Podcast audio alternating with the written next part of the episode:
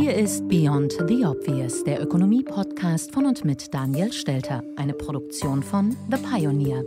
Herzlich willkommen zur neuesten Ausgabe meines Podcasts. Schön, dass Sie auch in dieser Woche wieder mit dabei sind. Beyond the Obvious, der Podcast mit Dr. Daniel Stelter.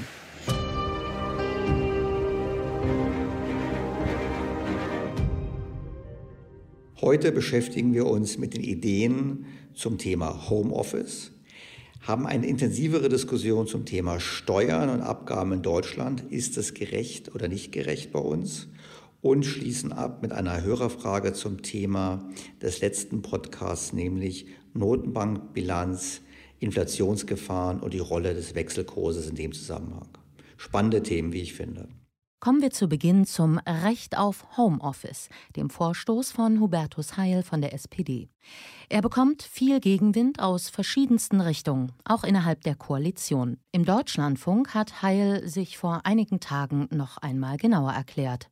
Mir geht es um einen Ordnungsrahmen für mobiles Arbeiten. Dazu gehört übrigens auch, dass wir dafür sorgen, dass durch mobiles Arbeiten die Arbeit nicht entgrenzt wird und das Privatleben aufgefressen wird. Deshalb müssen wir auch deutlich machen, dass die Arbeitszeitgesetze auch im Homeoffice gelten. Auch im Homeoffice oder beim mobilen Arbeiten muss mal Feierabend sein. Das ist eine mhm. Frage des Gesundheitsschutzes der Beschäftigten. Und deshalb ist es wichtig zu sagen, das Arbeitszeitgesetz schützt Beschäftigte und ihre Gesundheit. Das muss und kann flexibel angewandt werden, aber irgendwann muss Feierabend sein, damit Menschen nicht zusammenbrechen. Tja, also ich muss zugeben, meine erste Reaktion auf die Aktion von Herrn Heil war erst Bewunderung. Warum?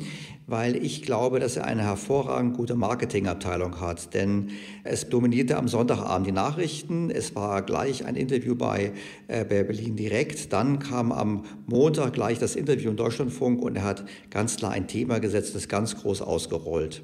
Also unter Marketing-Gesichtspunkt kann ich nur sagen, Herr Heil, großes Kompliment. Inhaltlich ist es für mich ein weiteres Symptom dafür, dass wir es zu tun haben mit einer Regulierungsflut im Lande, mit einer Bürokratieflut im Lande.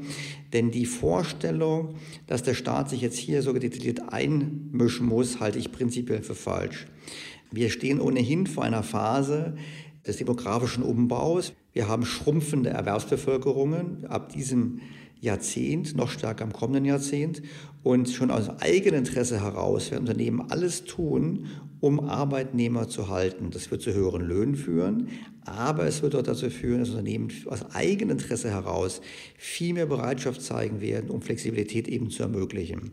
Und zwar Flexibilität zu ermöglichen so, dass es Arbeitnehmern und Arbeitgebern nutzt. Und ich glaube, das regulieren zu wollen, ist genau das falsche Signal. Wir sollten viel mehr darauf setzen, dass hier das Eigeninteresse beider Seiten viel stärker wirkt.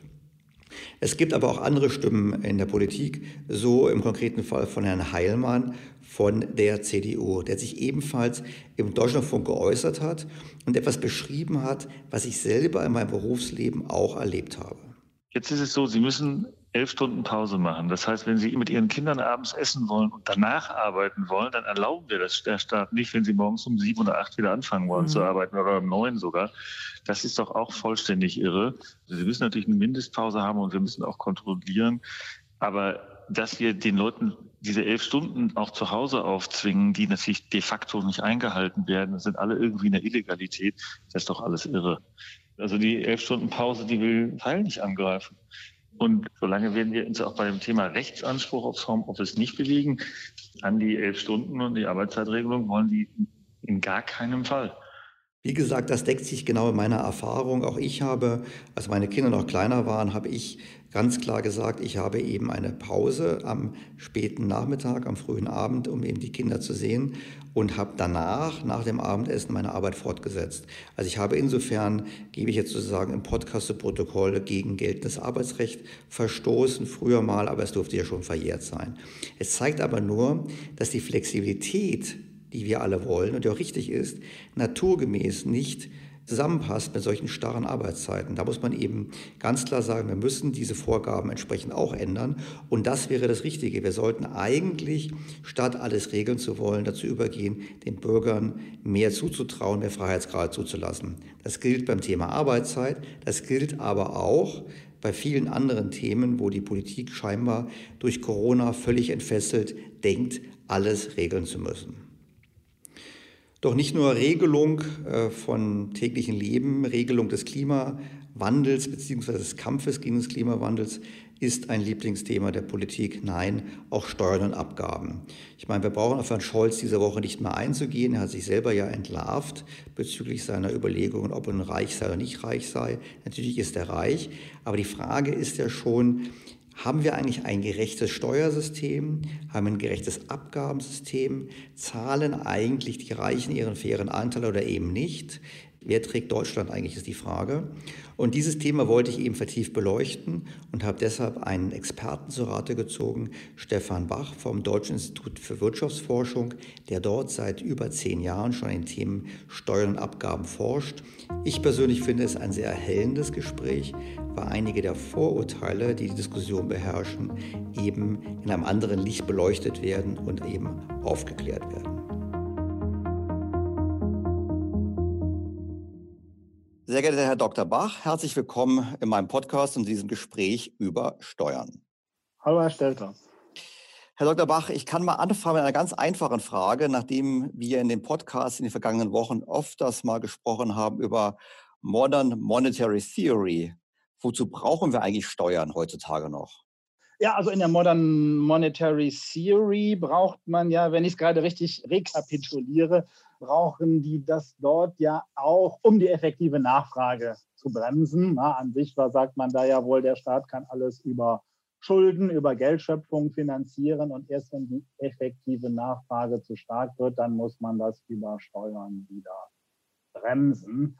Das ist natürlich eine sehr weitgehende Makrotheorie, Ansonsten so die herkömmliche klassische Funktion von Steuern ist ja den öffentlichen Haushalt, die Ausgaben äh, des Staates, des, ähm, des Gemeinwohls zu finanzieren und bei einer Staatsquote, also Staatsausgaben in Relation zum Sozialprodukt von 45, also alles jetzt vor Corona 45 Prozent. Äh, da spielen natürlich einschließlich soziale Sicherungssysteme, die werden dann aber sozial Abgaben, Sozialbeiträge finanziert, praktisch so eine Sonderform der Steuer. Lassen wir das mal jetzt weg. Also bei der Größenordnung braucht man natürlich schon erhebliche Steuern und auch erhebliche Steuerbelastungen. Das kommt ja dann bei den, bei den Bürgerinnen und Bürgern, bei den Unternehmen. Die müssen das ja alles finanzieren. Und das ist sozusagen die traditionelle Perspektive des Steuerstaates, der sich aus der Wertschöpfung der Bürger, der Unternehmen finanziert. Jetzt würden wir ja sagen, ich habe wahrscheinlich auch gedacht, dass Sie sagen mir, gut, wir brauchen das zur Finanzierung, aber wahrscheinlich brauchen wir es doch auch, um in gewisser Hinsicht Gerechtigkeit herzustellen. Es wird ja immer postuliert und wenn Sie jetzt auch an die aktuelle Diskussion denken, wer soll das bezahlen, die Corona-Krise, dann kommt ja immer dieses Thema der Gerechtigkeit auf. Ist das ein Ziel des Steuerabgabensystems, dass man sagt, wir wollen darüber eigentlich Gerechtigkeit herstellen? Ja, klar. Also das ist zumindest ein wichtiges Nebenziel. Also jetzt neben der Finanzierung der öffentlichen Güter. Das ist ja sozusagen das Allokationsziel, um es mal traditionell zu sagen. Ne? Also Ressourcen müssen vom Privatsektor an den Staat verlagert werden, damit der Staat damit Güter und Dienstleistungen äh, produziert. Also die realwirtschaftlichen Ausgaben des Staates im engeren Sinne. Wenn man jetzt auf das gesamte Staatskonto in der Volkswirtschaft schaut, dann stellt man allerdings fest, das ist ja nur ein relativ kleiner Teil der Staatsausgaben, der überwiegende Teil der Staatsausgaben, jetzt einschließlich Sozialversicherung, sind eben monetäre und reale Sozialleistungen. Na, also das heißt, da wird eben Geld umverteilt, beziehungsweise jetzt im Rahmen der Gesundheitsversicherung natürlich auch in gewisser Weise produziert. Also über diese monetären Sozialleistungen, da wird natürlich Gerechtigkeit auch teilweise mit hergestellt, zumindest jetzt, wenn es um die Armutsvermeidung geht. Und dann jetzt generell bei dieser Finanzierung von den ganzen Staatsausgaben, ne, da erhebt man dann eben die Steuern. Ne, das sind Abgaben ohne unmittelbare Gegenleistung. Und dass man dann dabei versucht, so ein bisschen Umverteilung zu betreiben, ist ja auch so ein traditioneller Teil der Steuerziele, ne, so Leistungsfähigkeit, also dass nur Leute Steuern zahlen, die ein gewisses Einkommen haben. Da wird dann so das Existenzminimum abgezogen und man hat einen progressiven Steuerteil. Ja gut, aber jetzt gibt es ja auch, das haben Sie ja auch gemacht, eine ganz tolle Studie, die haben vor ein paar Jahren gezeigt. Wenn man mal so richtig rechnet, dann haben wir eigentlich gar nicht so eine starke unterschiedliche Belastung. Einfach deshalb, weil ja die Steuern unterschiedlich wirken. Also die Einkommensteuer ist klar, da muss man erstmal Einkommen haben, um sie zu zahlen. Aber die Verbrauchssteuern zahlen ja auch alle, die, die kein Einkommen haben, theoretisch, weil die konsumieren ja letztlich auch. Also ist denn eigentlich unser jetziges Steuer- und Abgabensystem, so wie es gestaltet ist, ist es eigentlich gerecht in Ihrer Wahrnehmung? Ja, richtig. Genau, man muss die indirekten Steuern, also die Mehrwertsteuer, die Verbrauchssteuern, aber auch sowas wie Kfz-Steuer und Grundsteuer, soweit sie eben an die Mieter überwälzt werden, gehört ja alles dazu. Klar, und das macht auch mehr als die Hälfte des gesamten Steueraufkommens aus. Ne? Und das sind natürlich dann Aussteuern auf die Ausgaben. Ne? Klar, da zahlen dann die reichen Leute in Relation zu ihrem Periodeneinkommen, da zahlen die natürlich relativ viel. Da hat man natürlich ein gewisses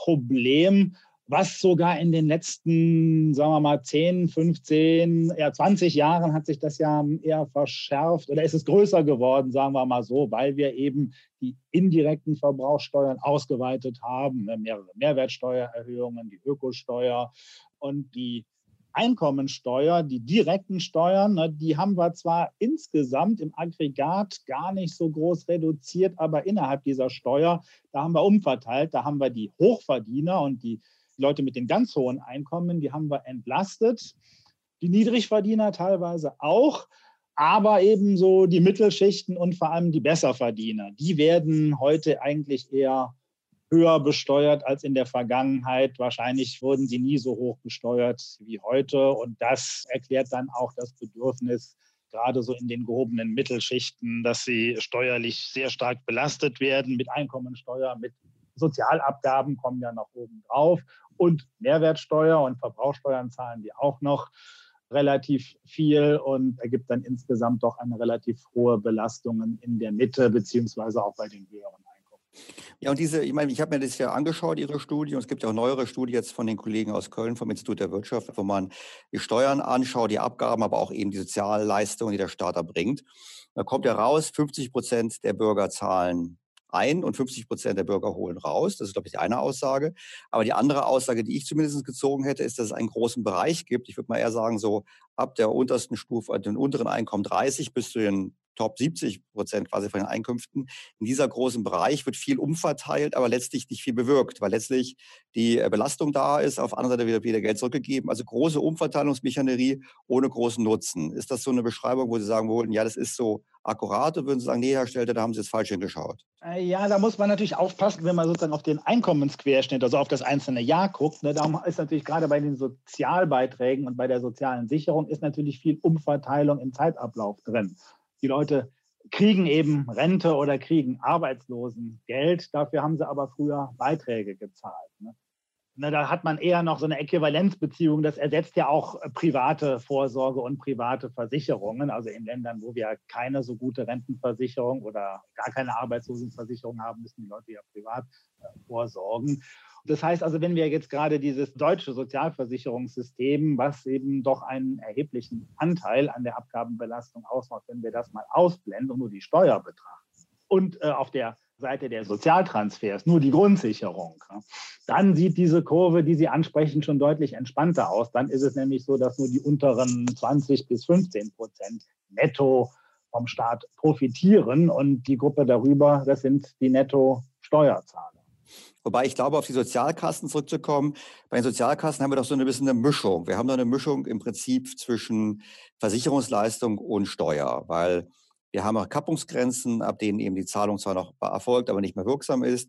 Und wir haben ja auch einige versicherungsfremde Leistungen, wie es so schön heißt, in den Sozialkassen drin. Also ist das nicht eigentlich etwas, wo man sagen sollte, das müsste man ändern. Wir müssten eigentlich das rausnehmen aus den Sozialkassen und ganz offiziell über Steuern finanzieren? Ja, völlig richtig. Äh, wobei wir ja äh, jetzt bei den versicherungsfremden Leistungen doch in der Vergangenheit den Steuer, die Steuerfinanzierung deutlich angehoben haben, sodass eigentlich in der Rentenversicherung die versicherungsfremden Leistungen kein so großes Thema mehr sind. Natürlich kann man sich im Einzelnen immer darüber streiten, was sind jetzt überhaupt versicherungsfremde Leistungen? Ne? Ist es die Witwenrente, die Hinterbliebenenversorgung? So klar, ne? wenn man das noch mit reinnimmt, dann gibt es halt sicherlich noch einen gewissen äh, Bedarf. Ne? Aber da würde ich sagen, da ist es nicht mehr so dramatisch in der Krankenversicherung, auch in der Arbeitslosenversicherung. Okay, klar, da gibt es eine gewisse Umverteilung, keine Frage, aber da würde ich doch insgesamt sagen, so stark ist da die Umverteilung eigentlich nicht mehr in den Sozialversicherungssystemen, außer vielleicht man sagt, okay, die gesetzliche Krankenversicherung. Da ist es natürlich schon so, da kriegt im Prinzip jeder die gleichen Leistungen vom Hartz-IV-Empfänger bis zum Besserverdiener, der noch in der gesetzlichen Krankenversicherung drin ist, sozusagen. Also alle kriegen das Gleiche, aber sie finanzieren es über das Einkommen. Das ist im Prinzip so eine Zusatzeinkommensteuer. Da hat man tatsächlich eine deutliche Umverteilung drin. Skurrilerweise auch nur bis zu den so halbreichen und halbbesserverdienern, weil die, die höheren Einkommen dann ja häufig in die private Genau, in die private wechseln. können, jedenfalls dann, wenn sie noch nicht allzu alt sind. Das ist natürlich ein völlig skurriles und ziemlich derangiertes System. Da müsste man auch mal dringend was dran, dran ändern. Das stand ja immer mal auf der Agenda. Also lange Rede, kurzer Sinn. So groß würde ich jetzt diesen Effekt für Deutschland nicht einschätzen. Jetzt wäre meine Frage, Herr Scholz und andere sagen jetzt ja, wir müssen Corona finanzieren, wir brauchen höhere Abgaben. Ich meine, wie sehen Sie das vor dem Hintergrund, wo wir sind? Weil wir haben ja schon relativ hohe Abgaben sagen Sie jawohl, das muss man machen und in welche Richtung würden Sie da gehen? Oder sagen Sie, nee, eigentlich sollte man es nicht machen, wir warten einfach mal, wie sich das weiter wirtschaftlich entwickelt? Also so wie es momentan aussieht, sind ja die Belastungen durch die Corona-Krise zwar schon hoch, aber so nach aktueller Einschätzung jetzt auch nicht so übermäßig hoch. Ne? Wenn wir mal so sagen, wir kriegen jetzt dann doch einen Anstieg der Staatsverschuldungsquote auf 70 bis 75 Prozent, da könnten wir natürlich schon hinkommen. Das ist aber angesichts der günstigen Entwicklung der letzten Jahre und dieser wieder reduzierten Staatsschuldenquote. Wir waren ja zuletzt unter 60 Prozent, auch beim mhm. Schuldenstand, haben also das Maastricht-Kriterium selbst beim Schuldenstand wieder eingehalten und ähm, haben ein sehr gutes Standing auf den Kapitalmärkten. Die Zinsen sind null oder sogar negativ. Ne? Also das heißt, da können wir das Ganze erstmal alles über Schulden finanzieren, ohne dass das irgendwie die fiskalische Nachhaltigkeit und die Bonität ähm, der deutschen Staatsschulden groß gefährdet. Äh, die Frage ist natürlich, wie geht es eben weiter? Ne? Also, dass die Zinsen dauerhaft unter der Wachstumsrate bleiben, ist natürlich nicht so sicher oder es gibt sogar Anzeichen dafür, dass das auch irgendwann mal wieder sich anders darstellen könnte. Das heißt, es spricht schon einiges dafür, die Staatsverschuldung abzubauen. Nun da zum einen über natürlich wieder eine günstige Wachstumsentwicklung. Ob man jetzt darüber hinausgehend Steuererhöhungen braucht, ist natürlich die Frage. Also sicherlich wenn, sicherlich nicht für die Mittelschichten und für die Unterschichten oder die Geringverdiener auch schwierig. Also wenn überhaupt, müsste man dann eben über Steuern auf hohe Einkommen und Vermögen nachdenken. Wird ja auch gefordert. Ich meine, wir haben das gesehen, die Linkspartei fordert das schon lange immer schon, die Grünen sind dafür, die SPD ist dafür. Sie haben sich übrigens auch mal, glaube ich, im Spiegel geäußert, wo Sie gesagt haben, naja, eine Vermögensabgabe wäre eine Option zur Finanzierung der Corona-Krisen. Ich meine, ist denn Vermögensabgabe, Vermögensteuer, ist das das, was fehlt? Brauchen wir das wirklich, um Gerechtigkeit herzustellen oder ist das eher so, ich würde sagen, ist das ein bisschen populär einfach? Ja, ja, also die Leute, die das vorschlagen, wir deuten das ja auch immer mal wieder so an, dass es natürlich da Möglichkeiten gibt. Da spielt natürlich auch eine Rolle, dass gerade bei diesen sehr hohen Einkommen, bei sehr großen Vermögen die Steuerbelastungen in den letzten 20, 25 Jahren natürlich gesunken sind. Da will man dann sozusagen wieder aufstocken und sei es auch nur, damit das eben Ressourcen in den öffentlichen Haushalten freisetzt, damit man damit andere Dinge machen kann. Ne? Also gerade linke, linksliberale Gewerkschaften und so, die verlangen ja auch immer, dass man auf keinen Fall bei den Investitionen und bei sinnvollen Staatsausgaben äh, sparen soll. Ne? Und da bieten sich natürlich dann immer solche Instrumente an. Das Problem ist natürlich dabei, dass man sozusagen die wirtschaftlichen Eliten, die Unternehmen, die Hochverdienerhaushalte belastet und die entscheiden natürlich über den Einsatz der Produktionsfaktoren in der Volkswirtschaft. Zum einen könnten die da irgendwo demotiviert werden, jetzt mal ganz allgemein gesprochen, und zum anderen haben sie natürlich viele Gestaltungsmöglichkeiten, die das Steuerrecht äh, bietet, um in einer solchen Steuerbelastung auszuweichen. Ne? Nehmen wir mal so eine Vermögenssteuer oder eine Vermögensabgabe. Das ist ja gar nicht so einfach zu erheben, weil man dann erstmal alle Vermögen erfassen und bewerten muss und so weiter. Ne? Und äh, das sind sozusagen die Restriktionen dabei, die man beachten muss. Ja gut, es gibt natürlich auch jetzt andere Überlegungen, die sagen nach dem Motto, naja,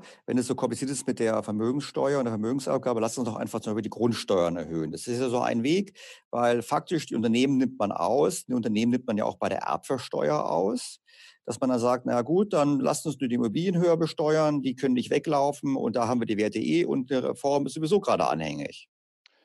Genau, also was ich auch sage, wenn überhaupt, muss man da, glaube ich, einen ausgewogenen Mix aus verschiedenen Instrumenten nutzen. Und da gehört die Grundsteuer oder generell, vielleicht ein bisschen allgemeiner gesprochen, die Immobilienbesteuerung gehört sicherlich dazu. Denn da sind wir in Deutschland ja eher großzügig. Wir haben eine sehr niedrige Grundsteuer okay, jetzt Erhöhung der Grundsteuer. Wir haben ja gerade die Grundsteuerreform, ne, da gibt es ja dann auch Überlegungen, da die Bodenwerte, gerade in den Ballungsräumen, die stark gestiegen sind, stärker mit einzubeziehen. Da ist natürlich immer so ein bisschen das Problem, dass die Grundsteuer ja auch dann überwälzt wird auf die Mieter ne, und die Mieter am Prenzlauer Berg oder in Hamburg-Ottensen oder so, die denen drohen dann zunächst einmal zumindest kurz- und mittelfristig deutliche Mietsteigerungen, weil die Grundsteuer in den Nebenkosten überwälzt wird. Ne? Von daher ist die Grundsteuer so ein bisschen vielleicht da eher problematisch. Aber nehmen wir zum Beispiel Veräußerungsgewinne bei Immobilien nach zehn Jahren sind äh, steuerfrei oder bei der Erbschaftssteuer. Ne? Also klar, dass da die mittelständische Unternehmen, klar, die kann man natürlich nicht so besteuern wie Privatvermögen, weil das da schon Probleme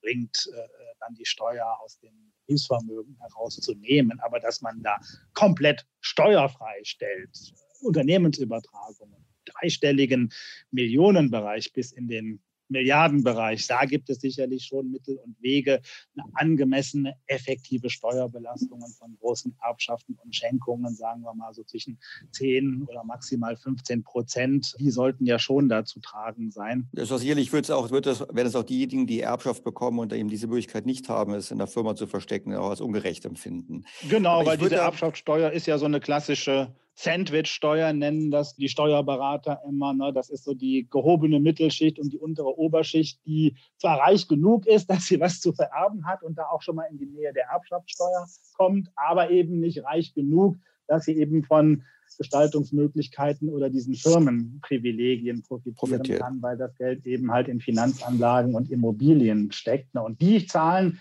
den erheblichen Teil des ähm, Erbschaftssteueraufkommens, während die super reichen Unternehmenserben, die kommen dann komplett steuerfrei davon. Das führt natürlich zu Frustration und sägt auch einer Legitimation der Erbschaft. Ich würde gerne nochmal auf die Grundsteuer kommen. Und zwar in meinem Podcast, nochmal in anderen Beiträgen, habe ich immer wieder gesprochen über das Thema Vermögensverteilung. Ist ja auch fürs DIW immer ein Thema.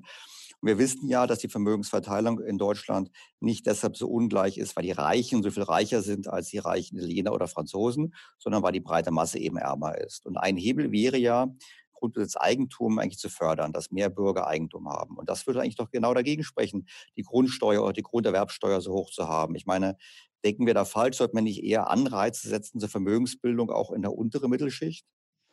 Ja, genau. Das ist auf jeden Fall sinnvoll, dass wir eine bessere Vermögenspolitik äh, machen und auch selbstgenutztes Wohneigentum ist da ein ganz wichtiger Faktor. Das kostet natürlich viel Geld und in der Vergangenheit waren wir ja auch dann auch nicht so wirklich erfolgreich damit, siehe Eigenheimzulage.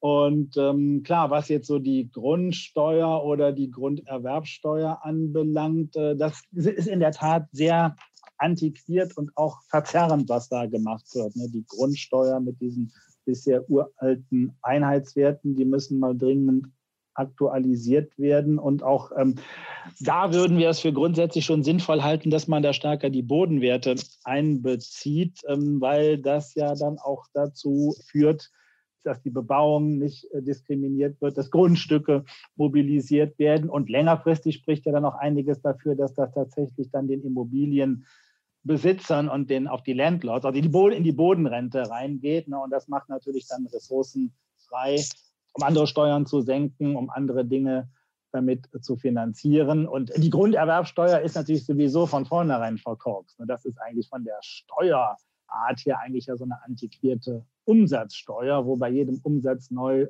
belastet wird. Und ähm, das äh, führt natürlich dann zu entsprechenden Verzerrungen auf den Immobilienmärkten. Weil Gut, aber ich glaube, Herr Scholz möchte was Ähnliches bei Aktien jetzt auch machen. Nicht? Das ist ja auch eine Art Umsatzsteuer, die da gedacht wird, Finanztransaktionssteuer. Okay, bei den Finanztransaktionen kann man vielleicht noch sagen, da findet man irgendwie gerade kein anderes Instrument oder da will man auch noch irgendwie da was auf den Finanzmärkten steuern. Das ist ein bisschen anderes Ding bei der Grunderwerbsteuer würde ich sagen, die hat sich in unserem Steuersystem so erhalten, wenn man da mit niedrigen Sätzen arbeitet, so wie in der Vergangenheit. Ne, übrigens, die Grunderwerbsteuer war ja eigentlich früher mal das Musterbeispiel einer Reform. In den 80er Jahren hat man die mal komplett reformiert. Da hatte man früher auch ganz verschiedene Steuersätze und alle möglichen Befreiungen. Da hat man gesagt, alle Befreiungen weg und nur noch einen Steuersatz von 2 Prozent. Und das ist okay. Es hat sich dann lange gehalten, aber dann fing man plötzlich an, diese Grunderwerbsteuer anzuheben, weil das irgendwie als ein Instrument für die Länder im Rahmen des Finanzföderalismus. Ja, und gerade Berlin hat, glaube ich, damit sehr viel profitiert im Staatshaushalt, nicht? Ja, ja, genau, klar, natürlich, klar, weil in den Ballungsräumen, wo eben viele Umsätze sind und wo auch jetzt die Preise sehr stark angestiegen sind, ist das natürlich ein warmer Regen erstmal für die Länder Finanzminister, die ja sonst gar keine großen Möglichkeiten haben, an der Steuerschraube zu drehen. Aber jetzt ist das Niveau bei 6 6, 6,5 Prozent in vielen Ländern. Da entsteht natürlich dann sofort die Forderung nach Ermäßigungen für Familien, für Eigenheim, zumindest einmal im Leben da ein Eigenheim steuerfrei und so weiter und so. Ja, aber eigentlich ja zu Recht. Wenn wir ehrlich sind, ja zu Recht. Was belastet ja dann wieder diejenigen, die nicht reich genug sind, um Gestaltungsmöglichkeiten zu ergreifen? Genau, genau. Während dann eben die ganz großen Transaktionen von den Immobilienunternehmen, ne, die finden dann eben Mittel und Wege mit diesen Share Deals und dergleichen, dass sie da bei der Grunderwerbsteuer äh, ja, günstig umgehen. bei wegkommen, umgehen. Ne? Also das heißt, also das ist wirklich ein ziemlich verkorkstes äh, System, aber da kommt man natürlich auf die Schnelle nicht so ohne weiteres raus, sondern da müsste im Grunde genommen die gesamte Immobilienbesteuerung mal von Grund auf reformieren. Ne? Das betrifft sowohl die Ertragssteuer, laufende Einkünfte, Veräußerungsgewinne, das betrifft die Grundsteuer. Okay, da haben wir jetzt ja immerhin so ein bisschen Steuerwettbewerb. Das ist im Nachhinein eigentlich eine ganz gute Lösung, ne, dass jetzt die Bayern haben sich da durchgesetzt, die wollten dieses Bundesmodell, was so ein Relaunch von der alten Besteuerung war, das wollten die Bayern nicht und haben dann durchgesetzt, dass jedes Land jetzt sein eigenes Ding machen kann. Da haben wir jetzt sogar so ein bisschen Systemwettbewerb. Ja, und die Grunderwerbsteuer, genau, also da würde ich auf jeden Fall immer vorschlagen, man soll wieder zum alten Niveau zurückgehen mit 2 oder 3,5 Prozent hatten wir, glaube ich, zuletzt. Und soll dann im Gegenzug, wenn man jetzt unbedingt von den Immobilien mehr Steueraufkommen generieren will, wofür ja einiges spricht, da soll man eben versuchen, eben bei der Einkommensteuer oder bei der Grundsteuer sich äh, Bevor wir, bevor wir nochmal, ich möchte wirklich am Ende Sie mal fragen, wie Sie das Steuermodell, das Steuersystem umbauen würden. Bevor wir dazu kommen, habe ich noch eine Frage und zwar kriegen wir ja eine neue Steuer jetzt, die erheblich sein soll, nämlich die CO2-Steuer. Und die CO2-Steuer ist ja sowas ähnliches wie, gut, ich sage wahrscheinlich jetzt falsch, wie eine Art Mehrwertsteuer ist es ja faktisch, weil letztlich wird ja im Prinzip der Konsum belastet. Und das ist ja, wie Sie sagen würden, eine regressive Steuer, die wiederum die mit der höheren Konsumquote höher belastet führt die Einführung der CO2-Steuer nicht dazu, dass jetzt eigentlich wir das gesamte Steuer- und Abgabensystem modernisieren müssten, statt es einfach nur so drauf zu satteln? Vielleicht zur Klarstellung, also CO2-Steuer wurde zwar vorgeschlagen, das war ja letztes Jahr die Diskussion im Vorfeld des Klimapaketes, was man dann aber gemacht hat, weil Steuer ist da ja irgendwie unpopulär. Man hat eben im Prinzip so einen nationalen Emissionshandel für Verkehr und Raumwärme eingeführt. Das ist praktisch eine Steuer, weil bis 2026 die äh, Zertifikate zum Festpreis verkauft werden. Das heißt, es ist eigentlich eine Steuer, die heißt nur anders. Und äh, dann, glaube ich, ab 2026 will man da so, schon so ein, so ein echtes äh, Zertifikate, also Emissionshandelssystem einführen, allerdings mit Caps und Floors, also sprich Unter- und Obergrenze, sodass es praktisch ein gemischtes System aus Emissionshandel und CO2-Steuer ist.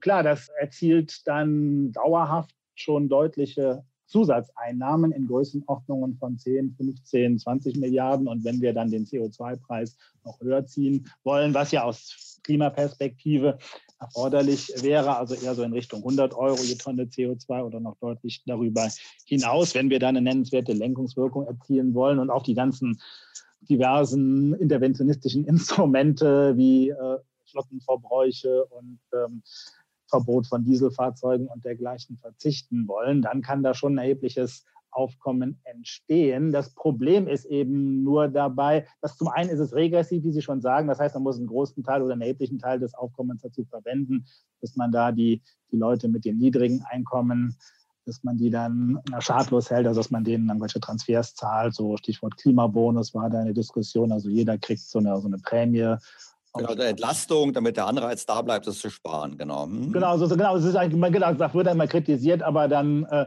dann gibt es ja, dann, dann gibt's ja gar keine Sparanreize mehr. Das stimmt natürlich so nicht, weil die, der Einkommenseffekt wird sozusagen weggenommen, aber der Substitutionseffekt ökonomisch gesprochen bleibt natürlich bestehen. Das heißt also, hat man immer noch einen Anreiz, eben weniger mit dem Auto zu fahren, sparsamer das Auto zu kaufen, bessere Heizung und so weiter und so fort. Also das funktioniert dann schon durchaus. Also wir sehen ja sozusagen schon hoffentlich das Ende der Fahnenstange. Ne? Wir wollen ja bis 2050 äh, die Wirtschaft weitgehend dekarbonisieren. Und das bedeutet natürlich, dass dann über kurz oder lang die Einnahmen aus solchen Ökosteuern oder Emissionshandelssystemen dann deutlich zurückgehen werden. Ja, das war eine Diskussion, die man übrigens auch schon in den 90er Jahren hatte, als die Ökosteuer erstmalig intensiv diskutiert wurde. Damals hat man noch gesagt, okay, wenn wir ja schon froh, wenn wir mal einen Einstieg finden, hätten wir besser mal gemacht, dann wären wir heute schon weiter. Ne? Und da war das noch weit weg. Aber mittlerweile ist das ja schon durchaus eine Perspektive, die sich abzeichnet, was ja nicht ausschließt, dass man jetzt so zumindest temporär über die nächsten 10, 20, 30 Jahre das auch noch nutzt, um damit über diese sozialen Entlastungen hinaus vielleicht noch ein bisschen für den allgemeinen Staatshaushalt äh, zu finanzieren. Also bei der Ökosteuer hat man es dann ja so ein bisschen gemacht, indem man zum Beispiel den, den, den, diesen eben angesprochenen Bundeszuschuss der Rentenversicherung und der wird heute noch in Größenordnungen von 20 Milliarden Euro über die Einnahmen aus der Ökosteuer. Ja, ja, ich weiß, damals gab es ja den Spruch Rasen für die Rente, nicht? Das war ja damals das Konzept. Genau, Rasen für die Rente und Rauchen für die Gesundheit übrigens auch. Ne? Da die Gesundheitsministerin hat doch damals die Tabaksteuer angehoben, um die Defizite in der gesetzlichen Krankenversicherung auszugleichen. Aber was, Herr Dr. Barr, was würden Sie denn machen? Jetzt mal ganz ehrlich, wenn Sie jetzt mal quasi jetzt mal, Sie, Sie beraten die Politik, ich will gar nicht, ich nehme an, Sie sagen ähnliche Dinge oder dasselbe.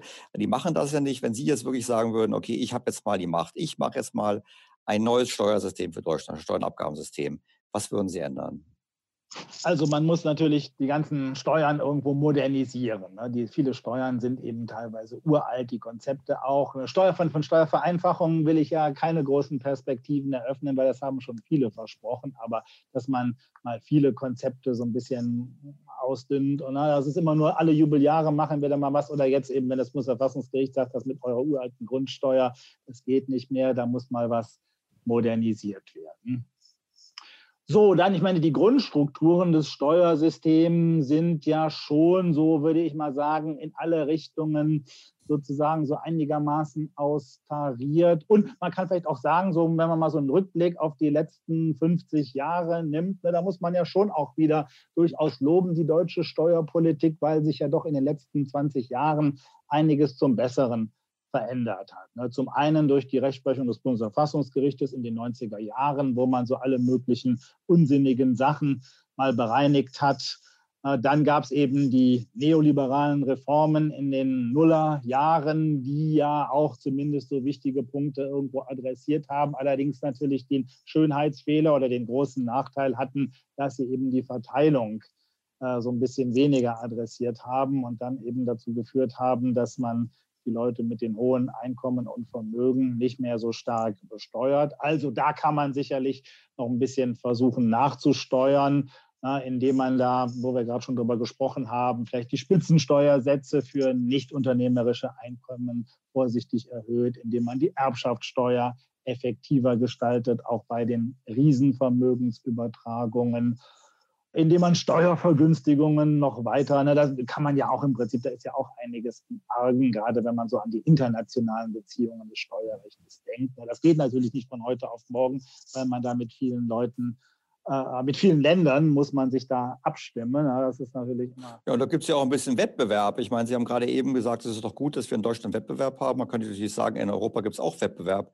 auch Steuerwettbewerb. Den müssten Sie eigentlich dann auch begrüßen, eigentlich. Eben Steuerwettbewerb, genau. Das ist eigentlich ja auch nicht so per se schlecht, weil da eben so verschiedene Steuersysteme ausprobiert werden können.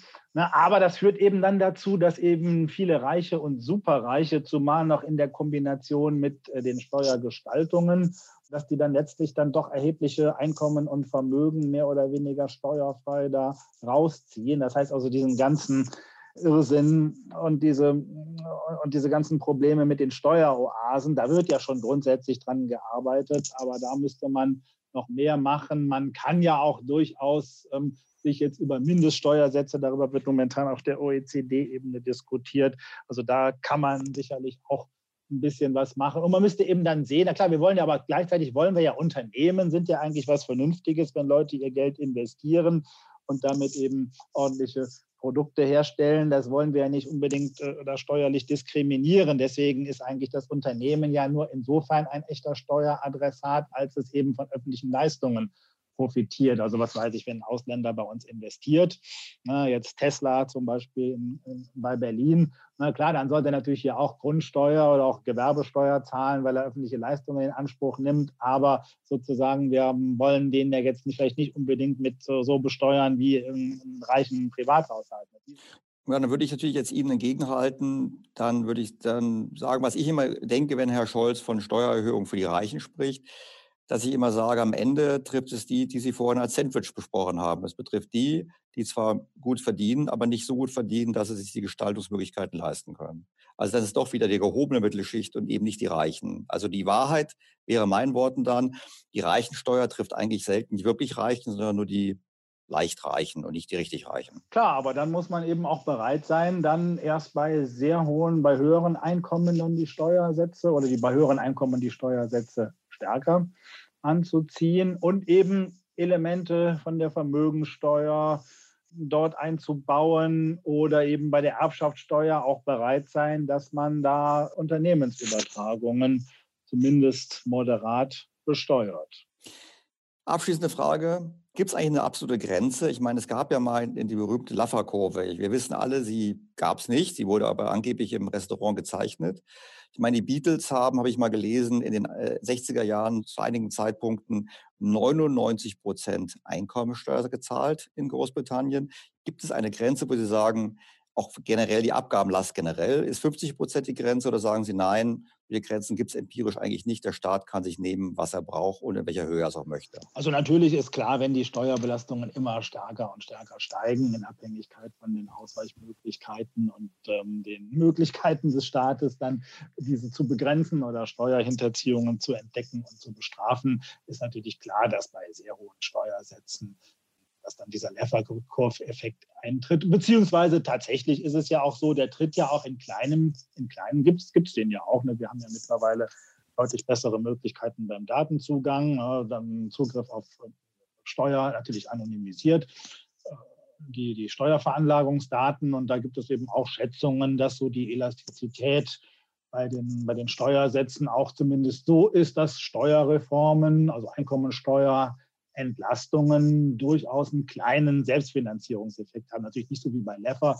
dass das dann die ganzen Steuerausfälle automatisch finanziert, aber so einen kleinen Effekt von, sagen wir mal, 20, 30 Prozent gibt es da durchaus. Umgekehrt, wenn man da die Steuern erhöht, muss man natürlich auch berücksichtigen, dass da eben das tatsächliche Aufkommen niedriger ist, weil eben der Steuer ausgewichen wird. Das spielt bei den Hocheinkommensbeziehungen eine große Rolle. Oder man muss eben dann die Steuergestaltungsmöglichkeiten begrenzen. Ne, die sind ja nicht Gott gegeben, sondern eben auch häufig aufgrund von unzureichenden äh, steuerpolitischen Regelungen entstanden. Also das muss man da schon durchaus berücksichtigen, sodass, um auf Ihren Punkt zu kommen, die Steuergrenze, die hängt eben ganz äh, von der von der jeweiligen individuellen Steuer und auch von dem jeweiligen Steuersystem ab. Die ist in Italien eine andere als in in Deutschland oder Schweden. Oder bei einzelnen Steuern sind wir ja durchaus auf dem Scheitelpunkt der Leffer Curve. Tabaksteuer oder bei der Alkoholsteuer, da sind die Steuersätze so hoch. Da versucht man immer mal wieder oder vorsichtig alle Jahre werden die mal erhöht, ne, auch allein schon zum Ausgleich der Inflation oder der Einkommensentwicklung. Aber dann ist es eben halt so, wenn dann eben dann doch ein größerer Schluck aus der Pulle genommen wird, dann stellt man eben fest, zumindest in der Anfangszeit gibt es dann eben viel Ausweichen auf Schmuggel, beziehungsweise man kauft im Nachbarland äh, ein und so. Also da hat man diesen, diesen Effekt von der Leffer Curve, dass man da die Steuern erhöht, der Steuersatz erhöht und dann zumindest kurzfristig nur ein geringes oder gar kein Mehraufkommen erzielt. Das unterstreicht zumindest, dass äh, die Bürger doch ökonomischer sich verhalten, als die Politiker vielleicht manchmal denken. Ja, klar. Also das ist, äh, beziehungsweise dann die Politiker wissen das ja meistens auch. Ne? Die sind halt nur, die müssen halt verschiedene Ansprüche und äh, Ziele gegeneinander abwägen und dann wählt man halt manchmal den, den, den Weg des geringsten Widerstandes, der dann aber häufig nicht unbedingt der optimale ist. Herr Dr. Bach, das war super, ein tolles Gespräch, sehr spannend. Vielen herzlichen Dank. Vielleicht gibt es in Zukunft mal die Gelegenheit, das einmal fortzusetzen. Auf jeden Fall war das mal nochmal ein guter Einblick in das heutige Steuersystem.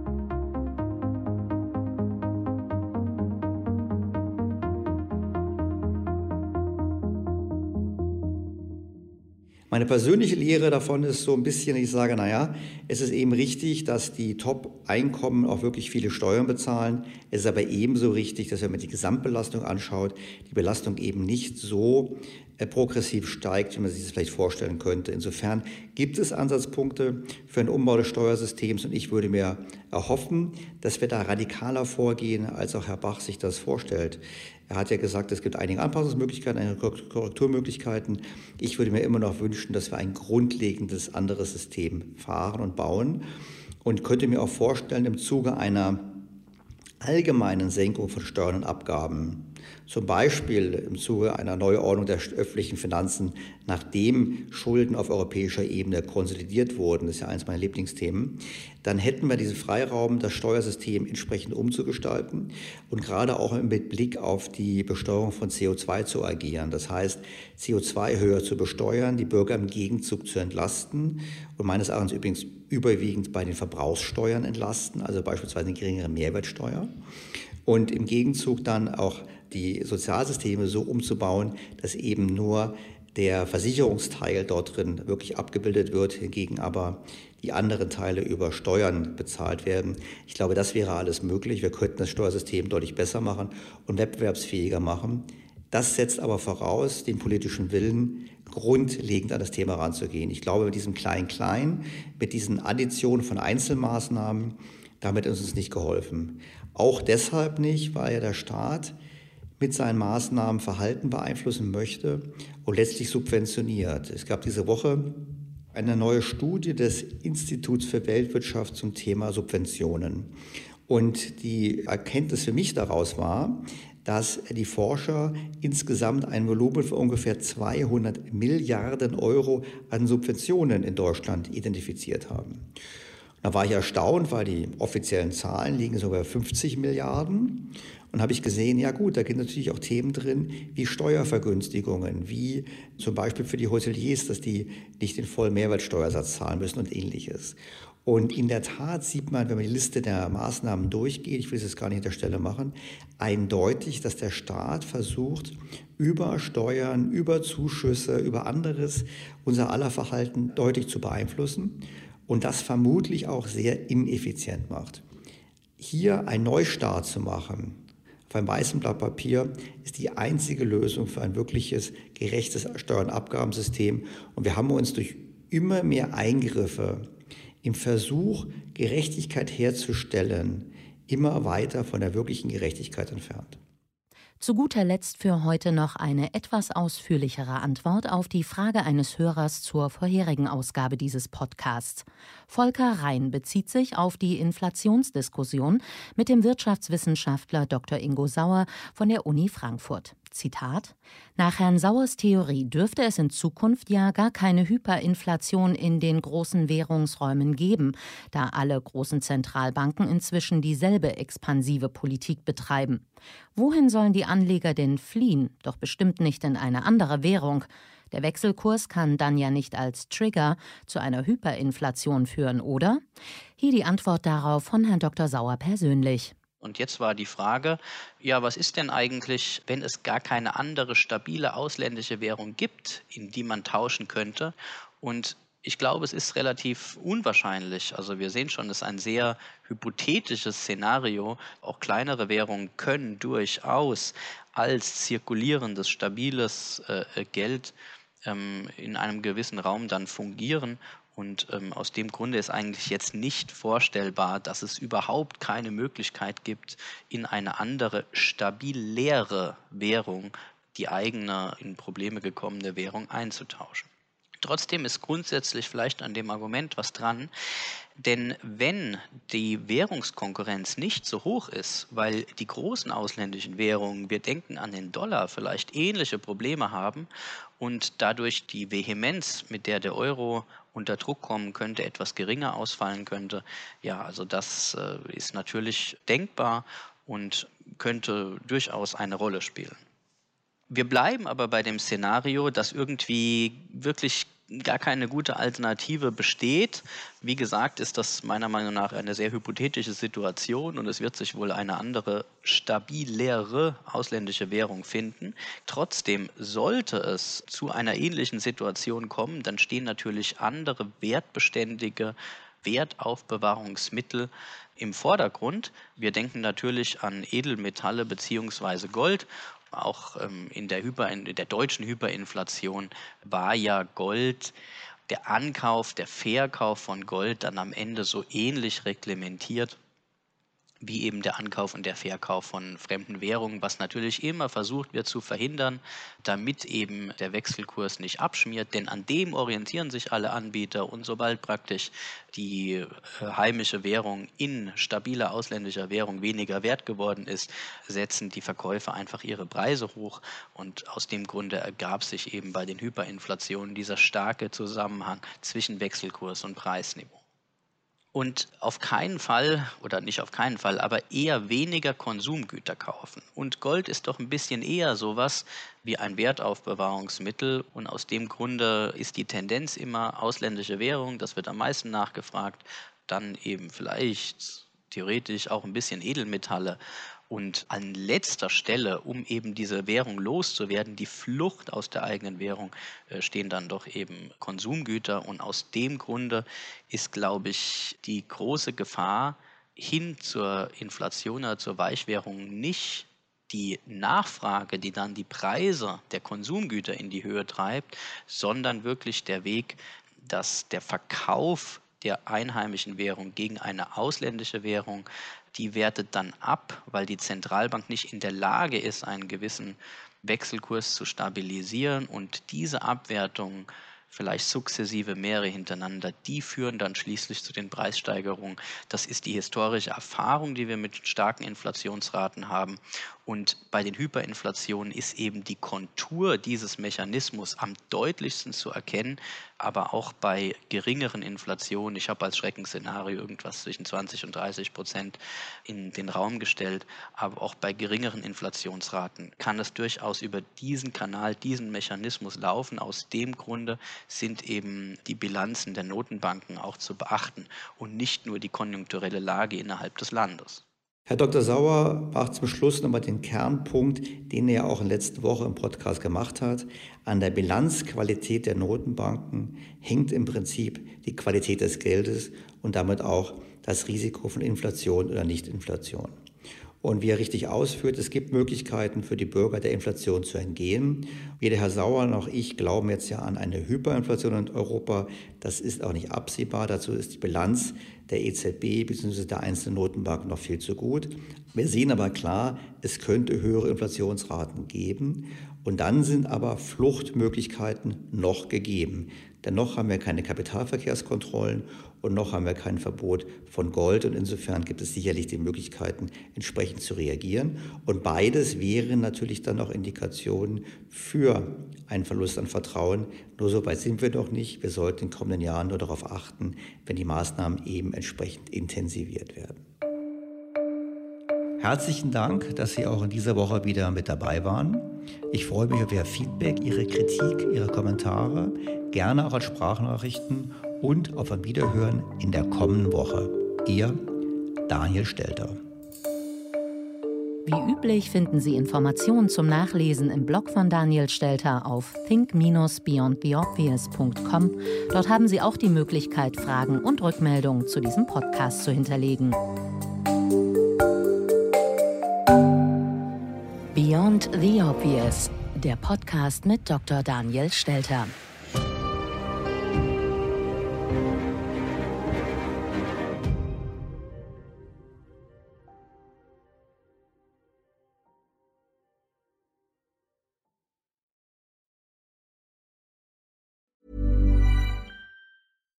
BTO Beyond the Obvious mit Daniel Stelter beginnt sofort.